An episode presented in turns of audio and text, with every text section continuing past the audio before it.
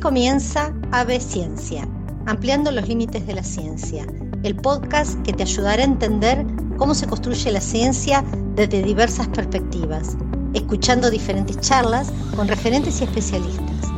Por episodio hablaremos de temas que hacen al mundo de la ciencia, desde las estructuras académicas, las carreras científicas, hasta cómo obtener subsidios, becarios o publicaciones. Pero también hablaremos de innovación, innovaciones disruptivas, startups e investigación. Creemos que este podcast es nuestro granito de arena en la agenda científica del futuro y que hablar de ciencia genera progreso individual y colectivo. Si te gusta, tu aporte será difundirlo. Dale, vení, hablemos de ciencia.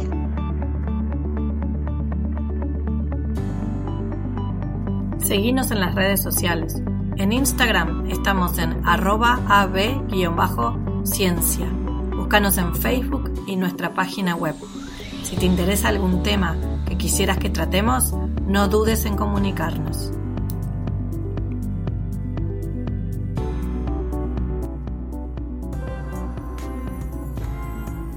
Hola, ¿cómo les va a todos? Bienvenidos, este es un nuevo podcast Vamos a saludar primero todo a mi coequiper. Hola Tamara, ¿cómo te va? Hola Gaby, ¿cómo andás? Muy bien. Y hoy tenemos para poder hablar y desmenuzar el tema sobre el idioma de la ciencia y el idioma de las publicaciones. Vamos a ver si coincidimos o no coincidimos. Así que primero de todo, Tam, ¿en qué idioma lees ciencia? Y el 95% de lo que yo leo en ciencia es en inglés. Ajá, coincidimos. Eh, el otro 5% eh, tiene que ver con eh, investigaciones que interesan, pero que no necesariamente están en inglés y uno hace el esfuerzo igual. mucho en ruso, yo he leído, antes de que existiera el Google Translate, me ayudaba mi mamá y mi hermano a poder entender en ese idioma, o me tomaba el atrevimiento de escribirle al autor en inglés y tratar de entender lo que había querido hacer en la publicación en inglés en general, antes de que exista el ResearchGate, más por, por email, y eso me ha funcionado. Y ahora que tenemos el acceso al Google Translate, me animo a buscar autores en chino o en coreano o inclusive en árabe, eh, porque con las palabras claves uno puede encontrar quizás algún paper. Pero la verdad que el 95% es en inglés. Sí, eh, yo no sé si 95, quizás 90 y también como leo mucho local que me interesa sobre enfermedades y demás, este, en el caso por ejemplo de infecciones que tienen más que ver con mi país, leo un poco más en español. Pero ahora porque nos toca esta, esta etapa de la humanidad, pero ¿por qué no nos contás un poco qué pasaba en, en otros ámbitos muchos años atrás? ¿Se leía todo en inglés? No, no, no, claramente que no. Eh, cada uno escribía en sus propios idiomas, no sé, en el siglo XVI, XVII, XVIII, XIX inclusive, eh, y el francés era un idioma que, más dominaba, al, igual que el alemán, pero no había un idioma universal como, como el que se más o menos estila hoy. Después, en el siglo XX, con el advenimiento de la Guerra Fría, la Unión Soviética fomentaba que en su país se escriba en ruso y nada más, y Estados Unidos empezó a generar el, poderío sobre el sistema científico y ahí fue cuando el idioma universal de la ciencia se transformó en español.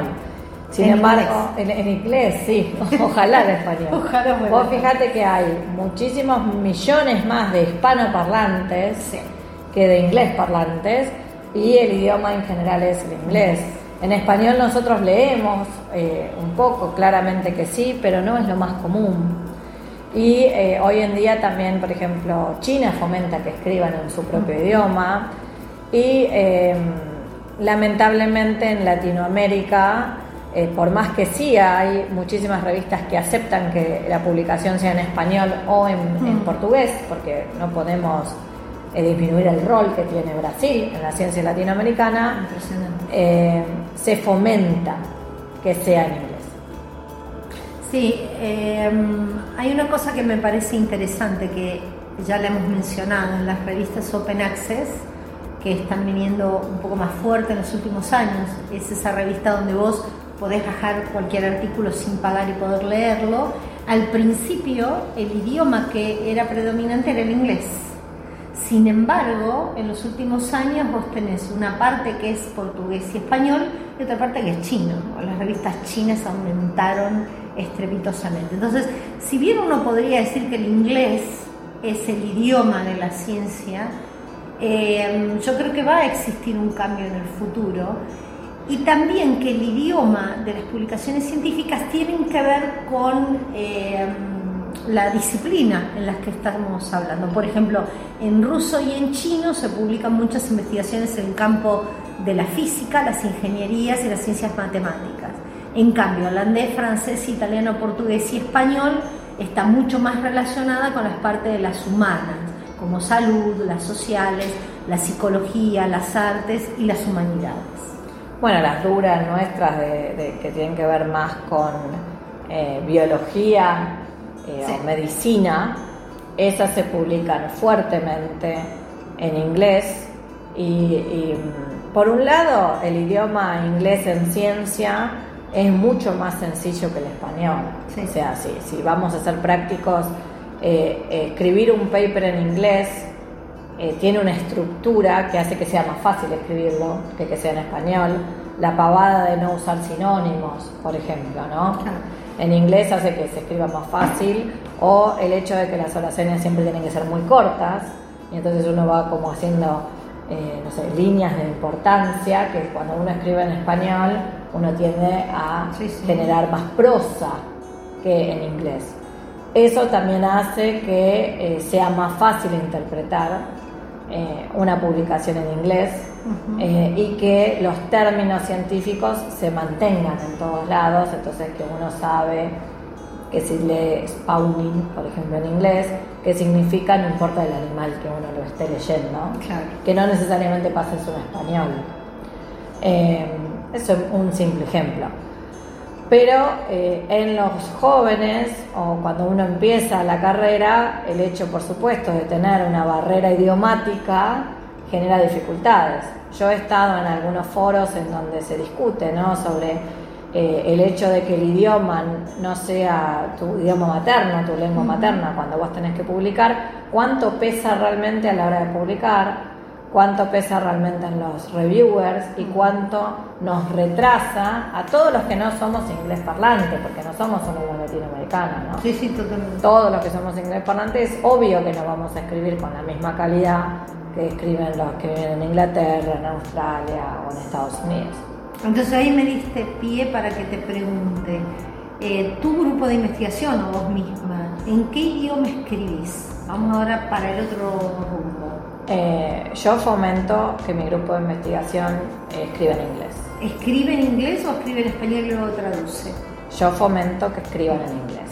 No necesariamente a todo el mundo le funciona así. Esto quizás es algo muy autorreferencial. Yo tengo un muy buen nivel de inglés y no, no, no tengo dificultad para eso. Pero sí entiendo que muchas veces se requiere hacer un proceso la verdad que muchas veces salimos de la universidad sin un nivel alto de inglés y los estudiantes de doctorados tienen que hacer ese proceso y además tienen que escribir la tesis en español y los papers y los congresos en inglés y eso siempre trae conflictos. Eh, pero yo fomento que el manuscrito de cero sea en inglés porque lo pensás diferente cuando lo escribes en inglés. Suele ser más sencillo, aunque no lo parezca, suele ser más sencillo. Eh, y que se armen la estructura, ¿no? Buscar un paper que sea más o menos similar de lo que yo quiero presentar y armar la estructura. No copio y pego, ¿eh? porque después tengo plagio, después tengo otros problemas, pero sí más o menos aprendo cómo son las estructuras de las frases o qué es lo que tengo que escribir en un lado, qué es lo que tengo que escribir en el otro, que eso podríamos alguna vez sí, lo vamos dar, dar algunas pautas sobre eso. No todo el mundo funciona, he tenido gente de mi equipo que ha publicado en español, que a mí me da pena simplemente porque el scope de público se disminuye. Que eso es lo que pasa, ¿no? Nosotros cuando publicamos en inglés nos puede leer un japonés, nos puede leer un coreano, nos puede leer un árabe, nos puede leer un sudafricano nos puede leer un francés. Cuando publicamos en español limitamos la cantidad de personas que nos pueden leer. Entonces yo por eso lo fomento y además, porque para avanzar en carrera, para ir a congresos o si quieren hacer un postdoc afuera, es el idioma que van a necesitar.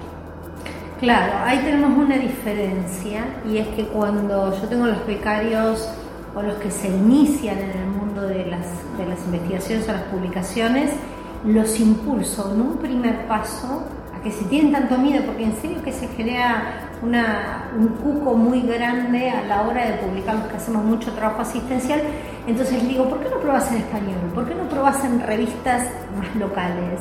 Y hay, hay revistas obviamente en español como es Medicina Barcelona, que es muy buena revista, eh, y ahí tenés la posibilidad de escribirlo en español. Entonces ellos tienen un primer paso de contacto con una editorial y entonces es más, como que se sienten más como pescado en el agua.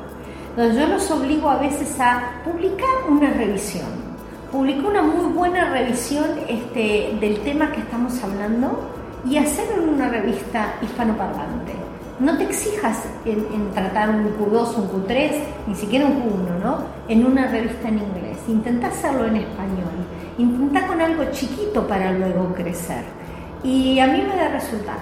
A mí me da resultado. Yo creo que ellos empiezan a tomar confianza, cómo usar un gestor de citas bibliográficas, cómo estructurar el abstract, cómo estructurar obviamente el paper y cómo después de todo lo que leen seleccionan los mejores trabajos que son los que van a referenciar en la publicación. Entonces, a mí me sirve el idioma español para impulsarlos, para eh, empujarlos, para que después cuando se ven en, la publicación final se sientan súper orgullosos, wow, aquí está su nombre y su apellido. Y ahí toman confianza. Bueno, puede ser interesante, inclusive nosotros tuvimos hace poco, salieron en el 2022, pero los escribimos en el 2021 eh, la publicación de respaldo de los becarios, ¿no? que tienen que tener una publicación sí o sí para poder doctorarse, en una revista que nos daba la opción ¿no? de, poder escribir en español o escribir en inglés, de Q2, de una muy buena universidad latinoamericana. Y yo los impulsé y los presioné mucho para que publiquen en inglés. Por supuesto que con un acompañamiento muy fuerte. ¿no? Eh, yo eh, corrijo un montón, generalmente les digo que se tomen cursos de redacción de papers en inglés y en español también. Eh, hay muy buenos cursos al respecto eh, y después yo estoy encima de la corrección y demás. tengo la ventaja de tener 20 años de estar publicando y que tengo un nivel de inglés bastante elevado por mis circunstancias de la vida, nada más que por eso.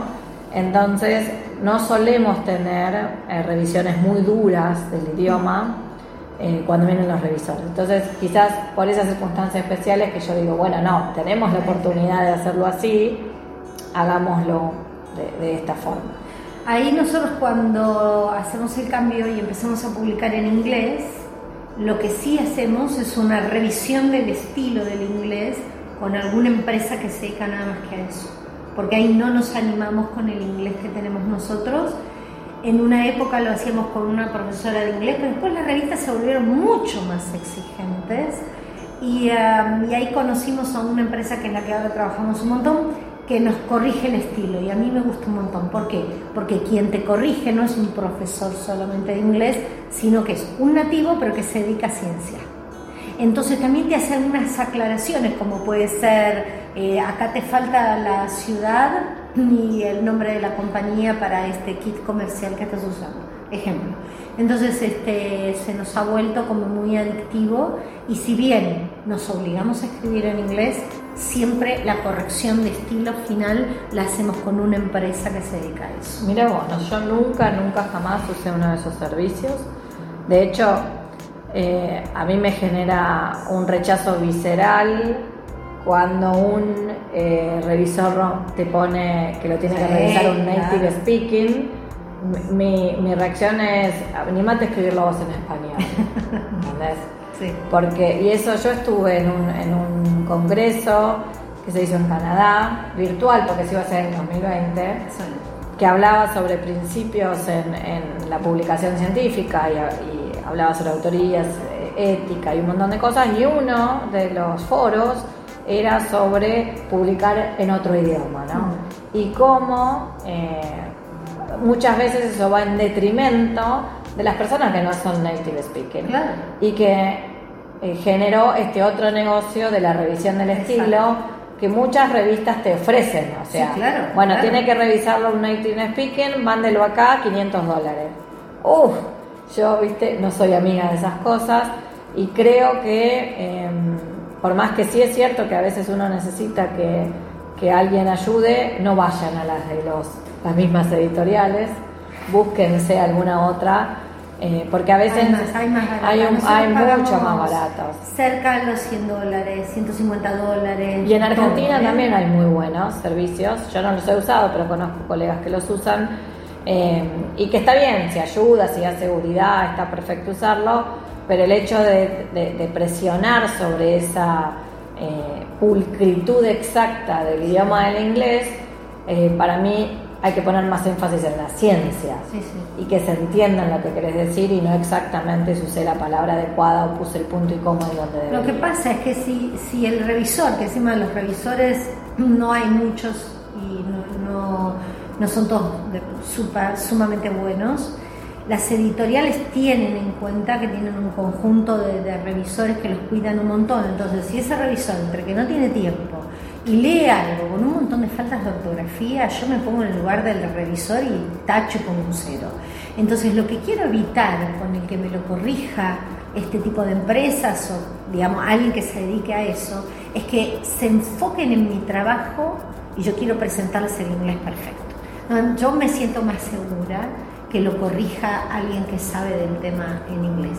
Quizás el grupo de ustedes, teniéndote a vos que tiene un muy buen nivel de inglés, no, no pasen por, ese, por esa presión de tener el inglés perfecto.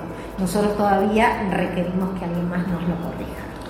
Está bien, me parece perfecto. Cada uno tiene que ir buscando las herramientas que, que tiene para publicar y es cierto que uno quiere que el revisor se enfoque en el tema de investigación y no en el idioma.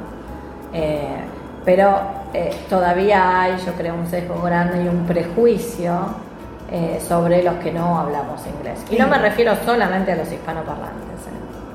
¿Cómo No, por ejemplo, hay otros idiomas, otras personas que hablan otros idiomas que tienen las mismas dificultades para publicar en inglés. O sea, una persona que hable coreano, que hable francés, que hable afrikaans, que hable italiano, va a tener las mismas dificultades que tenemos nosotros al escribir en inglés. Es que, que, yo siempre me supuse, por ahí lo que estoy suponiendo no es así, que um, un alemán, por ejemplo, o un italiano tienen una segunda lengua nativa muy al alcance de la mano y que los latinoamericanos no están así. Eso es cierto, en Europa la gente suele hablar más de un idioma, eh, eso es verdad. Eh, y es un muy buen punto. En Latinoamérica hablamos en español y portugués y, y, muy pocos que no viven en Brasil hablan portugués. Eh, pero bueno, eh, sí entiendo y comparto la necesidad de tener un idioma universal.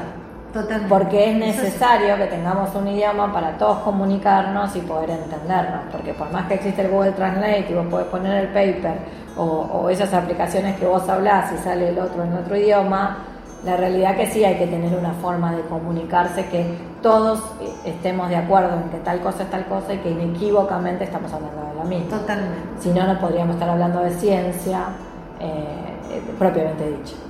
Me encantó este podcast. Bueno, espero que sirva. un montón de ideas y espero que para los que nos están escuchando también les sirva. Bueno, Súmense al blog si quieren, en donde ahí vamos a poder poner un poco de información sobre los links de Simago, Latindex, Redalic, así como también quizás empresas que puedan ayudarlos a ustedes a, hacer estas revisiones en inglés, que la verdad que, creo que a veces uno ni sabe dónde buscarlo. Totalmente. Gracias Tamara entonces por un nuevo blog y gracias a todos ustedes. Chao, chao.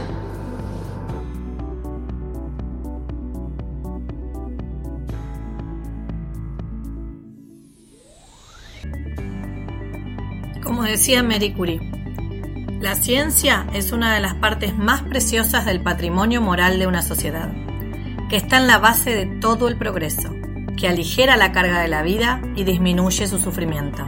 Si te gustó nuestro podcast, compártelo.